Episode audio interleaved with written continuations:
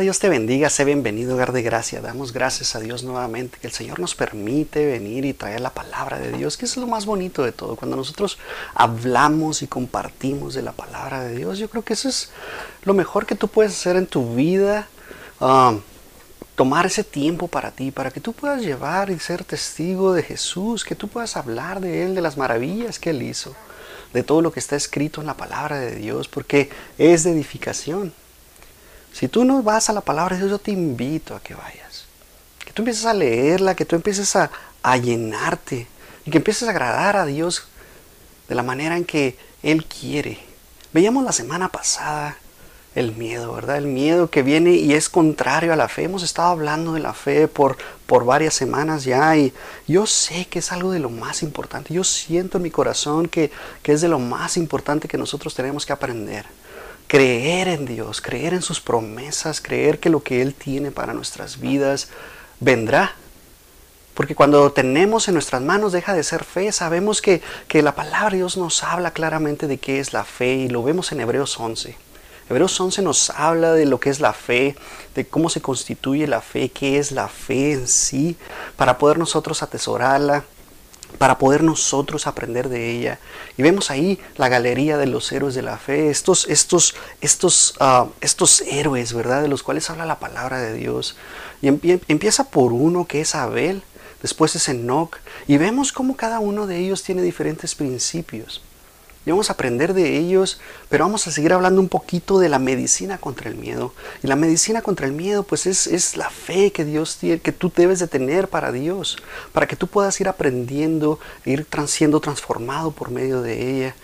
Y pues la medicina, la mejor medicina es el amor. Amén. Damos gracias a Dios porque Dios es amor. Y cuando Él nos ama, Él nos corrige, dice la palabra.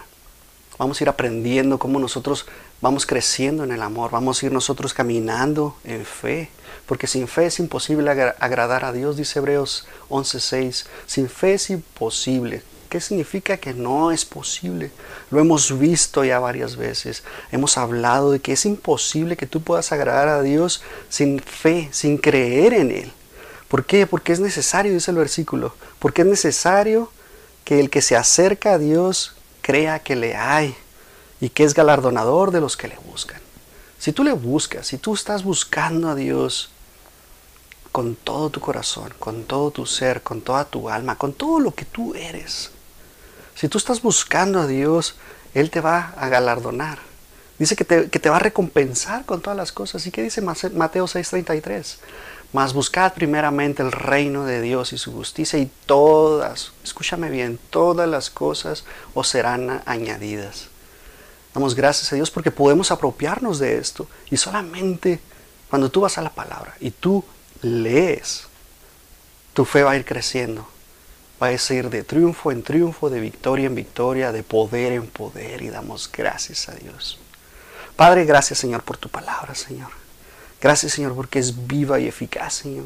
Porque viene Señor y nos muestra cosas maravillosas porque podemos atesorarla en nuestro corazón, enseñarle a nuestros hijos que la meditemos de día y de noche, todos los días, todos los días ir leyendo, Señor. Ir guardándola en nuestro corazón. ¿Para qué? Para que nosotros podamos ser luz en este mundo que está entenebrecido, que está siendo destruido día con día. Gracias, Señor, porque tú nos has tenido como un remanente, Señor que podemos llevar tu palabra a todas las naciones, que nosotros podemos, Señor, ir a ser esos discípulos como tú lo has ordenado, Señor. Damos gracias a Dios por tu palabra. Gracias porque esta palabra es verdad y no cambia, es absoluta. Sigue siendo la misma ayer, hoy y siempre y damos gracias a Dios. Señor, que esta palabra sea edificación, que yo pueda hablar con denuedo, Señor, y que tú me uses de la manera que tú quieres, Señor. En el nombre de Cristo Jesús. Amén. Damos gracias a Dios de nuevo porque nos permite nuevamente llevar la palabra de Dios Estoy contento porque esta semana ha sido de gran bendición para, para mí, para mi familia. Hemos aprendido cosas nuevas, hemos pasado por procesos diferentes en los cuales la palabra de Dios viene y nos anima. Nos trae un confort que no tienes idea que cuando tú pones tus manos en Dios, cuando tú extiendes tu mano, como veíamos cuando Jesús le llama a Pedro y Pedro camina en el agua, camina sobre el agua y cuando se empieza a hundir, sucede algo muy interesante que Jesús va a su alcance, va a su encuentro, le extiende la mano y lo saca. Y le dice una verdad que a, ti y a mí nos debería tener ah, siempre eh, buscando más de Él. Y le dice, hombre de poca fe, ¿por qué dudaste? Y la verdad es que cuando la fe empieza a, variar en nuestras vidas, nosotros empezamos a dudar de las promesas de Dios que tiene para nosotros. Nosotros estamos siempre, nosotros debemos siempre agradar a Dios en todo lo que hagamos, como dice el versículo eh, eh, de Hebreos 11:6, agradando al Señor, agradándole en fe. Porque es imposible que si no tenemos fe no lo vamos a hacer. Y el miedo es una parte importante que el Señor ha puesto en nuestro corazón, ha puesto, lo tenemos, es parte de nosotros, para nosotros ser sensibles a las cosas, para nosotros saber que las drogas nos van a dañar, para saber que el alcohol, si yo lo llego a consumir, me va a dañar. Y eso es algo de lo que el Señor pone en nuestras vidas, ¿para qué? Para que tú y yo conozcamos. Y antes de ello el Espíritu Santo viene y nos trae convicción para no hacerlo. Y eso es parte de lo que, de lo que viene a nuestras vidas, pero, pero como lo definíamos la semana pasada, el miedo es, es una perturbación angustiosa, es algo que sucede, metus en el latín, o phobos en griego. Y vamos a verlo en hebreo, y vamos a ver cómo, cómo, cómo en el hebreo se, se manifiesta también, y lo vemos desde el inicio de la creación del hombre. Vemos el miedo, cómo se, se, introdujo de tal manera que vemos uh, una separación entre Dios y el hombre, Dios y, nosotros cuando el miedo está de por medio. ¿Por qué? Porque no nos permite hacer nada, nos paraliza completamente a tal grado que empezamos a dejar a Dios fuera de nuestra vida. Y lo que Dios quiere es que nosotros nos acerquemos a Él, que nosotros vayamos a Él. Y lo mejor de todo es que el Señor viene y nos muestra. Acompáñame a Génesis 3, versículo 9, y vamos a ver cómo, cómo el hombre, vemos aquí es la historia en donde el hombre peca y come ese fruto del cual Dios le dijo que no tomara, que no, que no consumiera. Y mira lo que dice uh, Génesis 3.9. Dice, mas Jehová Dios llamó al hombre y le dijo, ¿dónde estás tú? Y él respondió, Oí tu voz en el huerto y tuve miedo. Aquí vemos esta palabra miedo y en hebreo es yar. E-Y-R, yar. Y es lo que significa, es lo que nos está diciendo. Tuvo miedo, Adán. Miedo, miedo a qué? Dice, porque estaba desnudo y me escondí. Y Dios le dijo, ¿quién te enseñó que estabas desnudo? ¿Has comido del árbol del que yo te mandé no comieses? Y esa es una pregunta que le hace Dios. ¿Quién te dijo que estabas desnudo? ¿Qué pasó en tu vida? Pero antes de eso le pregunta, ¿dónde estás tú? Y no significa que Dios no supiera dónde estaba Adán cuando le preguntó, porque recordemos que Dios es omnisciente, es omnipresente, es omnipotente. Él es soberano, Él conoce todo, todas las cosas están bajo su control. Y la pregunta que le estaba diciendo a Adán era, ¿dónde estaba él. ¿Dónde estaba Él, su espíritu? ¿Qué pasó con Él? Porque en ese momento muere el espíritu de Adán al consumir ese, ese fruto prohibido. Y esa es la pregunta que, nosotros nos debemos de hacer. Cada vez que nosotros hacemos algo en contra de los principios de Dios, ¿qué sucede en tu vida? ¿Qué pasa cuando, eh, voy a ponerme de ejemplo, qué pasa cuando yo voy y, y miento en mi trabajo? O le miento a mi esposa con algo que me, que me preguntó y, y, nomás para sacarme la vuelta le he hecho una mentira. ¿Qué pasa entre, entre Dios y mi persona cuando yo llego a hacer eso? ¿Qué sucede si yo, uh, no sé, uh, voy y robo algo en mi trabajo? O simplemente voy y lo hago en el centro comercial. ¿Qué sucede? Sabemos que hay una consecuencia porque la paga del pecado es muerte, dice la palabra de Dios, y tenemos que pagar. Tenemos que pagar. Es una, es una ley inexorable de la palabra de Dios que lo que tú siembras vas a cosechar. Eso no te puedes, no lo puedes esquivar. Pero ah, ¿dónde estamos nosotros? ¿Dónde estoy yo? ¿Dónde estás tú cuando llegamos a pecar en contra de Dios? Cuando llegamos a hacer lo malo en contra de Dios, cuando el camino de rectitud nos hemos desviado por esos múltiples caminos que existen. Recuerda que solo hay un camino Y ese es Jesús. Jesús es el único camino, es la verdad y es la vida. Y por medio de esa verdad podemos nosotros conocer. Y la verdad es la palabra de Dios. Cuando Él habla, eso es verdad. Y la verdad no cambia. Lo hemos visto a través de la historia. La palabra de Dios sigue siendo la misma. No ha variado. Claro, hay diferentes versiones de la palabra de Dios. Diferentes traducciones. Diferentes transliteraciones. Y tenemos que tener mucho cuidado con lo que leemos y la manera en como nosotros la leemos. Yo por eso te insto, te insto a que tú te dediques más a la palabra de Dios, que empieces tú a buscar en el original hebreo, en el original eh, eh, griego, en arameo. Solamente el libro de Daniel está escrito en arameo. Lo demás es hebreo y es griego.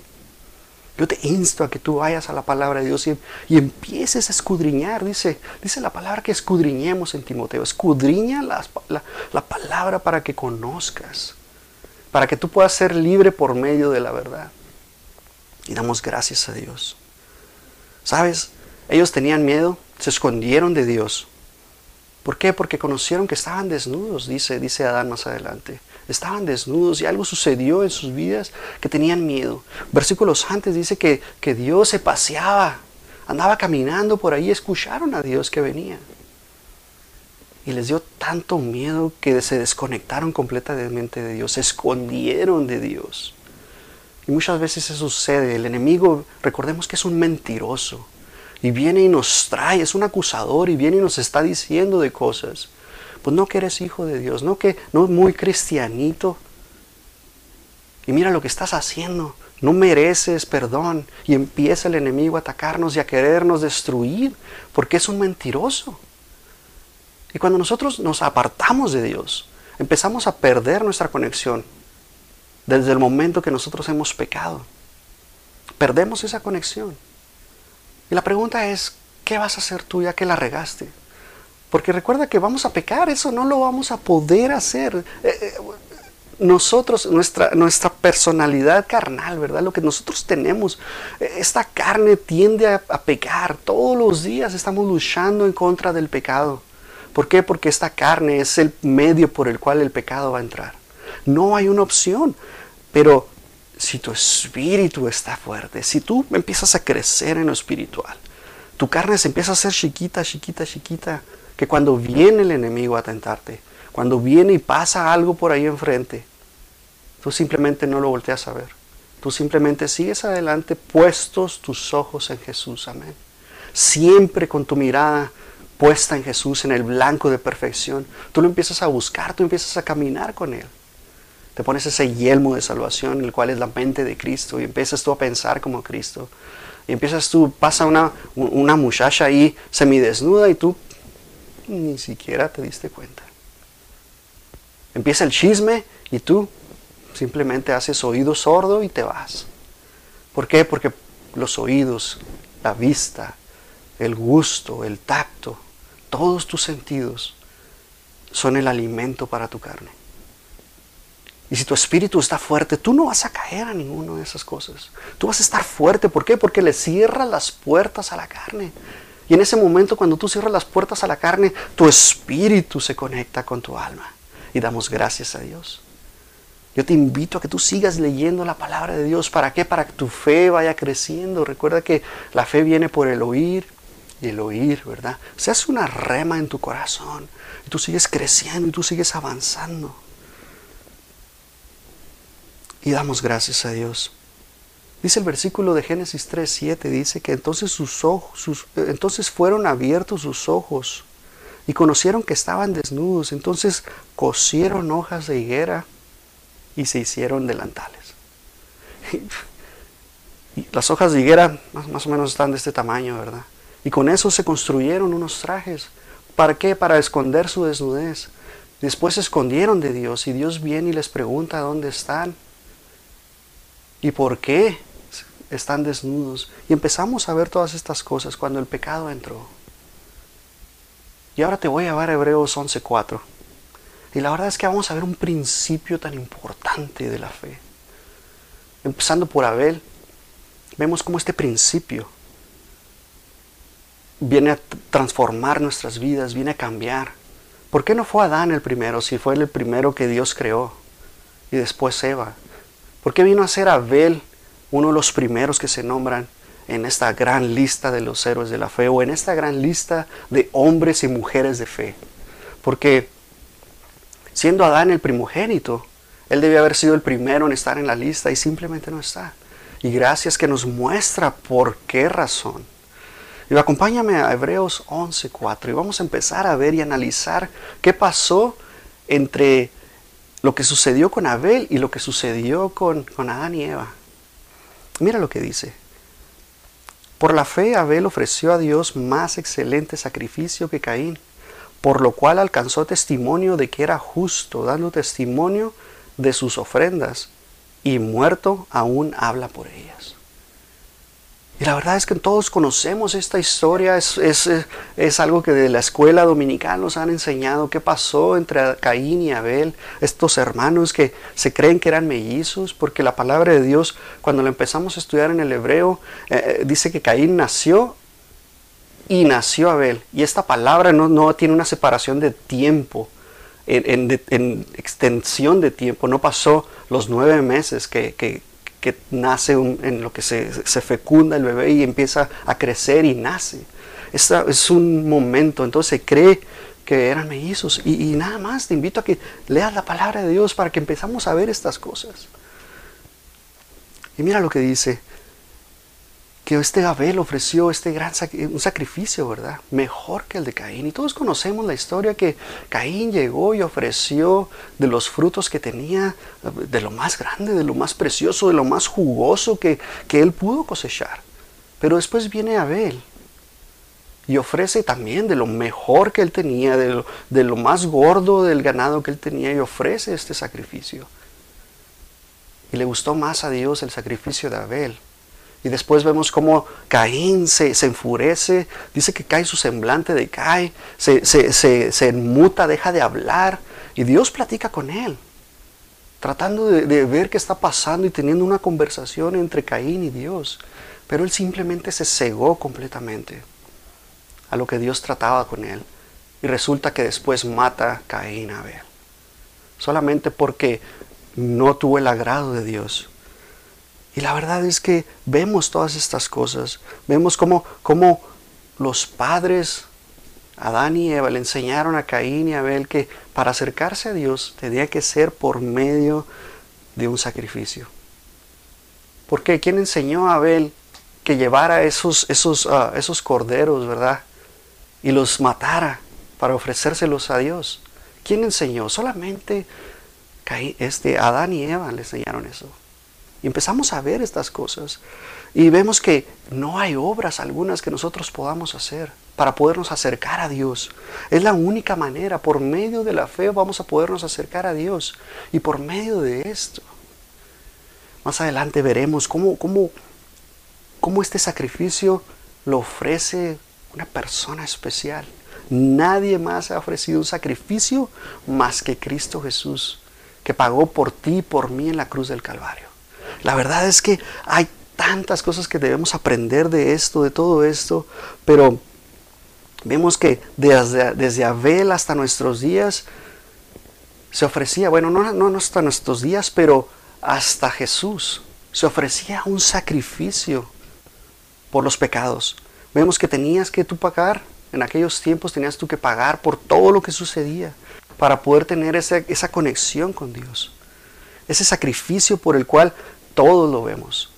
No hay sacrificio alguno hasta este momento. Gracias a Dios que vivimos en la gracia y solamente por medio de Jesús, que, que como te decía, Él pagó por ti y por mí. No hay nada que tú puedas hacer. Si tú vas a la iglesia todos los días, eso no te acerca a Dios. Eso no hace que tú tengas esa conexión con el Padre. Si tú das todo lo que tienes, eso no te acerca a Dios.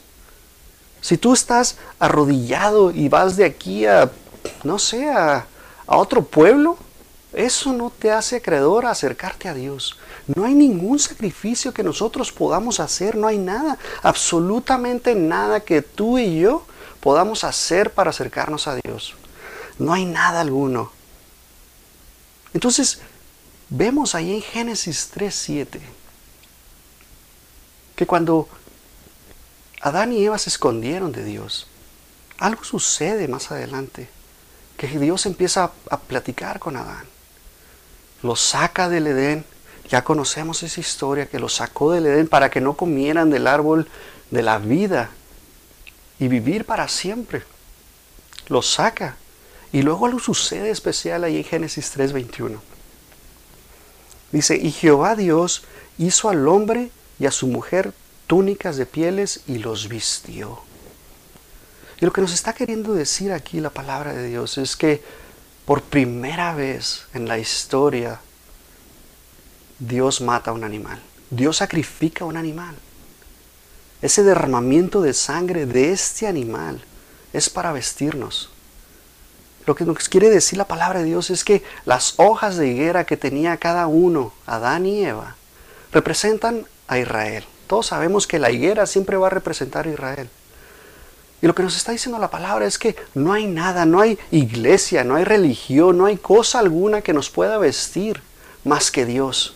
Solamente Él es el único medio por el cual nosotros podemos ser cubiertos. Y eso es lo que hace Dios al momento de vestirlos con estas pieles. Les despojó de esas hojas de higuera que cubrían la desnudez que tenían y les puso estas pieles. Y Dios nos está diciendo que solamente por medio de Él podemos estar cubiertos. No hay nada que nosotros podamos hacer. No hay nada más que ver el sacrificio.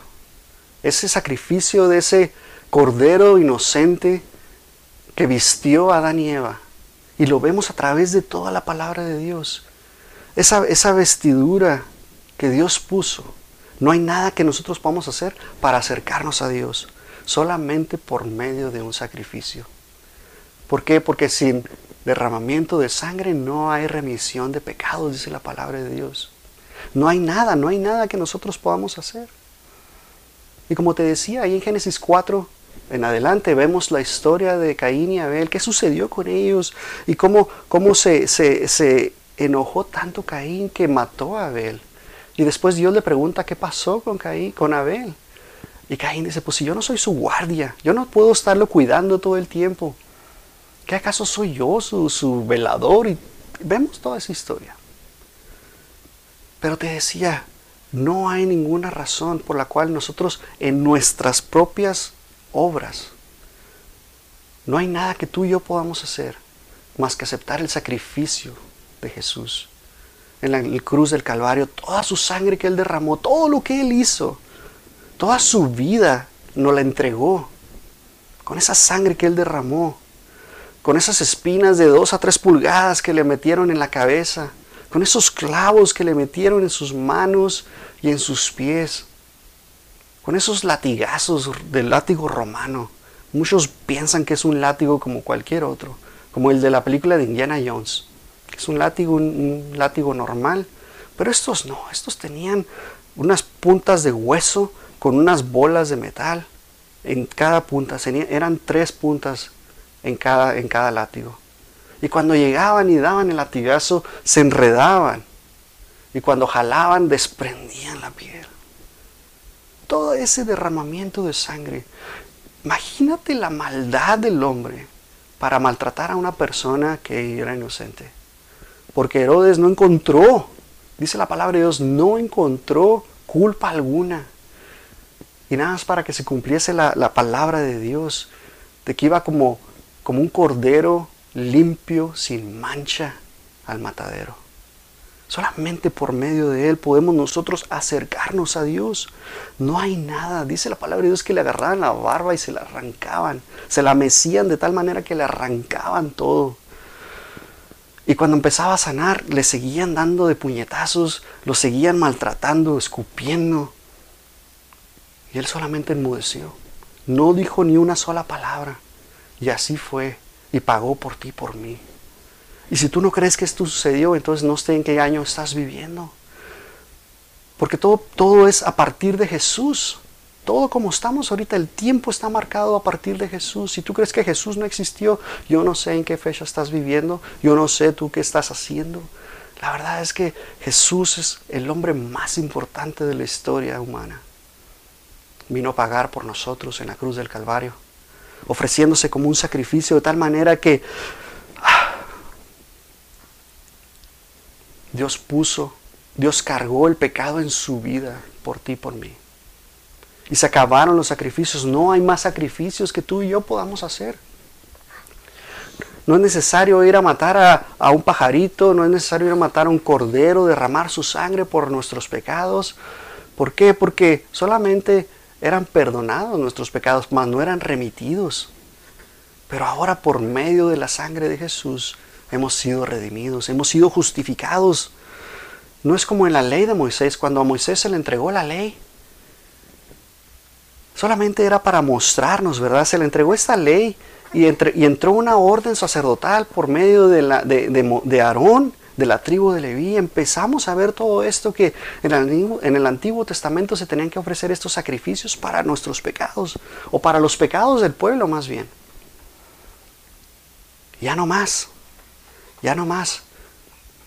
Y vemos en la palabra de Dios, cuando Juan el Bautista está bautizando en el río Jordán, vemos que se acerca Jesús. Y lo primero que dice Juan es, he aquí el Cordero de Dios y solamente vemos que Juan está uh, profetizando lo que va a suceder. ¿Por qué? Porque sabemos que tenía que ser ofrecido un sacrificio, se tenía que ofrecer un sacrificio para todo el pueblo de Israel. El pueblo de Israel tuvo que haber visto que Jesús era el Cordero de Dios. Ese Cordero que se iba a ofrecer. Hebreos 10:4. Porque con una sola ofrenda hizo perfectos para siempre a los santificados solamente por medio de la sangre de Jesús. Cuando nosotros empezamos a hablar de la sangre, esa sangre que nos limpia de todo pecado, no hay pecado alguno que tú y yo. Si tú has creído en Jesús, si tú has creído que Él murió y que resucitó, si tú has creído con todo tu corazón, no solamente es si tú lo confiesas con tu boca, sino que lo crees con todo tu corazón. Hasta ese momento estás recibiendo a Jesús en tu corazón. Porque hay muchos, he escuchado historias de personas que van y les, les, hablan de Cristo y, y, les dicen, bueno, si, si te creo, te puedes ir. Si digo que sí, te puedes ir. Y es que así es como funciona en algunas personas. Y por, por tratar de hacerlo, dice, y en cuanto dicen que sí, van contentos y con júbilo, con gozo de que han ganado un alma para Cristo. Y la verdad es que no es así. No es así. La persona cuando de verdad es transformada por medio de la sangre de Cristo, algo sucede en su vida, cambian completamente, son diferentes. Y no hay nada que tú y yo podamos hacer. Recuerda, no hay nada, no hay sacrificios, no hay mandas, no hay nada de irte de rodillas, nada que tú y yo podamos hacer, nada que yo pueda hacer, más que aceptar a Jesús en mi corazón. Ese es el último sacrificio, no hay más, no hay más. Muchas veces el hombre dice, bueno, es que yo doy ofrendas, yo hago esto en, tales partes, me gusta donar para los pobres, al pobre de la esquina le di dinero, le llevé comida y con eso me voy a ganar el cielo y dicen que es un pan de Dios. ¿Por qué? Porque es una persona buena. Pero no hay nada que tú y yo podamos hacer hasta, hasta que aceptemos a Jesús en nuestro corazón. Ese es el momento en el cual nosotros, la palabra de Dios viene y nos dice que Jesús lo hizo todo en la cruz del Calvario. Él pagó en ese momento por ti, por mí. No hay nada, nada que tú y yo podamos hacer. Si tú me dices que tienes que hacer cosas, es que la obra de Jesús estuvo incompleta, no hay nada. Y Jesús tendrá que volver a morir por ti, por mí para culminar su obra. No hay nada. Y damos gracias a Dios porque no hay nada. El Señor siempre está obrando en nuestras vidas. Recuerda que nosotros tenemos que caminar en fe. Andamos por fe y no por vista. Siempre nosotros tenemos que estar buscando de Dios en todo momento, todo lo que tú hagas, que tú hagas, perdón. Todo lo que yo haga tengo que estarlo siempre buscando, siempre favoreciendo a Dios, agradando a Dios con todas mis acciones, con todo lo que yo haga. Porque si yo no lo hago de esa manera, la verdad es que mi fe está por los suelos. Cuando Jesús viene y nos habla de ese grano de mostaza, Es la semilla, es una de las semillas más pequeñas que produce un árbol gigantesco. Cuando Él viene y nos muestra esa parábola y nos muestra todas las cosas, no está hablando de que vas a mover un objeto, no está hablando de que vas a mover una montaña, no se está refiriendo a esas cosas, sino que se está refiriendo a, a tu interior, a lo que está sucediendo dentro de ti. Porque si tú no te puedes librar de ese problema que tienes, porque el miedo te ha sofocado, te ha destruido, te tiene abajo, deprimido, con ansiedad, la verdad es que no vamos a poder salir de ahí. Solamente por medio de Jesús solamente por medio de aferrarnos a sus promesas, de que Él es nuestro consolador, de que Él es nuestro redentor, de que Él es nuestro refugio, nuestra fortaleza, que no hay nada en este mundo que nos pueda librar de las cosas que, el enemigo viene a nuestras vidas y acecha de tal manera que, que Él está tratando de destruirnos. No hay nada que tú y yo podamos hacer. Pero cuando tú te apropias de todas estas cosas, la verdad es que es fácil. La verdad es que es facilísimo que nosotros podamos entregarle todas nuestras cargas a Dios por medio de Jesús. Porque es un nombre sobre todo nombre. Recuerda que Él es rey de reyes. Nosotros somos reyes y sacerdotes, pero Él es nuestro rey. Amén. Él es nuestro gobernante, Él es nuestro consolador, Él es nuestro juez, Él es nuestra roca fuerte, Él es nuestro refugio, como te decía. Y la verdad es que el Señor siempre está hablando con nosotros todos los días de tu vida. El Señor siempre está tratando de hablar con nosotros. Mira lo que dice primera de Timoteo 2.5. Dice, porque hay un solo Dios y un solo mediador entre Dios y los hombres Jesucristo hombre. Damos gracias a Dios. Gracias a Dios porque Él siempre está buscando. Dice, dice el versículo 6, el cual se dio a sí mismo por rescate de todos. El cual se dio a testimonio a su debido tiempo. La verdad es que nosotros tenemos que estar testificando del Señor todo el tiempo. Lo he hablado, lo he dicho, el Espíritu Santo te ha hablado, yo lo sé que te ha hablado. ¿Por qué? Porque nosotros somos luz. Y no andamos en tinieblas. No somos copartícipes de las tinieblas. No estamos caminando en tinieblas, sino somos luz. Dice la palabra de Dios que somos lumbrera a nuestros pies cuando nosotros llevamos las buenas nuevas, cuando nosotros caminamos. Pero ¿de qué sirve esta palabra nomás ahí guardada, polveada, si tú no abres la palabra de Dios, si nomás está ahí, la verdad es que esta luz nunca va a salir. Sí, el Señor sí te va a usar, pero no te va a usar de la manera en que el propósito de Él tiene para tu vida. Recuerda que Él quiere las mejores cosas para ti, para mí. Jeremías 29, aquí está Jeremías. Abajo, ¿dónde está? Acá lo tengo por aquí. Ay, pues por aquí está. Jeremías 29, 11. Él quiere las mejores cosas para ti y para tu vida. Él siempre quiere todo. Que los propósitos de Dios se cumplan en tu vida. Quiere lo mejor para ti. Y yo sé que le está hablando al pueblo de Israel, porque Jeremías estaba hablándole directamente al pueblo de Israel. Pero nosotros nos podemos apropiar de esta promesa. ¿Por qué? Porque somos coherederos. Y damos gracias a Dios. Y tenemos que empezar a ver todas estas cosas porque el Señor recuerda, somos luz. Esta luz tú la tienes que llevar. No te puedes quedar en tu casa encerrado, nada más cuidándote.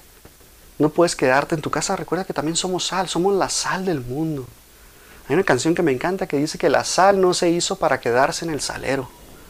La sal se hizo para que salga del salero, ¿verdad? De tu casa que tú salgas y empieces a, salar este mundo que está podrido, este mundo que se está entenebreciendo día y día, cada día. Y va a ser peor cada día, porque está así profetizado en la palabra de Dios.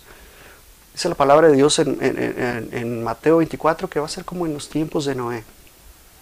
Y si tú eres la sal del mundo, y si tú eres la luz del mundo, recuerda que hemos vencido ¿Por qué? Porque somos más que vencedores en Cristo Jesús. Y nosotros salimos y damos testimonio de nuestra vida, de lo que Dios hace en la vida de mi familia, de cómo eres tú, de cómo tú hablas. Recuerda que tenemos que ser testigos de Jesús, siempre estar hablando de Jesús. Si tú tienes una oportunidad, habla de Jesús. Si ves a un necesitado, ora por él. Que no te dé vergüenza, no te avergüences del Evangelio. Ora, ora, ora sin cesar. Primera de Timoteo, ora sin cesar, no, no pares de, orar, no te detengas, orar en todo el tiempo, ¿verdad? La verdad es que cuando nosotros vemos este principio de Abel y vemos que Jesús, y lo vemos, yo te he dicho muchas veces, a Jesús lo vamos a encontrar desde el Génesis hasta el Apocalipsis, en toda la palabra de Dios está Jesús plasmado. Y vemos este principio que solo por derramamiento de sangre, podemos acercarnos a Dios. Y solo por medio de Jesús es el único mediador entre Dios y nosotros. Yo te quiero invitar a que tú veas en la palabra de Dios, a que tú simplemente veas en tu corazón. Si tú estás necesitado de, de escuchar un buen consejo, acude a la palabra de Dios. Yo no te puedo dar un consejo en lo personal. Te puedo decir, pues levántate temprano, pues sí, ese es un buen consejo. Pero no es el consejo que tú estás buscando para tu vida. Pero las promesas que Dios tiene para tu familia, para ti, están en la palabra de Dios.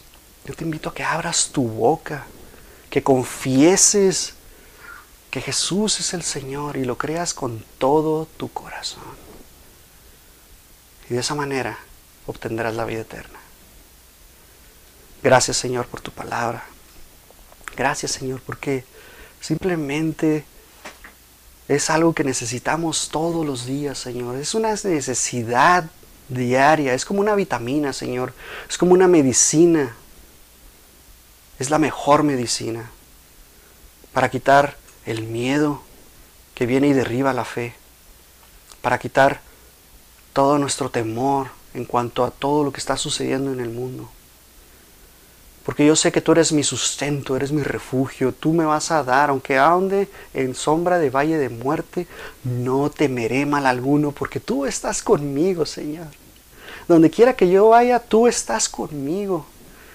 Y te doy todas las gracias, Señor, porque tú no me abandonas, como lo hiciste con Moisés. Tú vas conmigo. Y te doy las gracias, Señor. Gracias, Señor, por tu palabra que es preciosa, hermosa, Señor porque nos sigue llenando de energía, porque nos sigue dotando de toda fuerza que necesitamos, Señor, porque restauras nuestro interior y podemos hablar edificación y te damos gracias, Señor. En el nombre de Cristo Jesús. Amén. Dios te bendiga.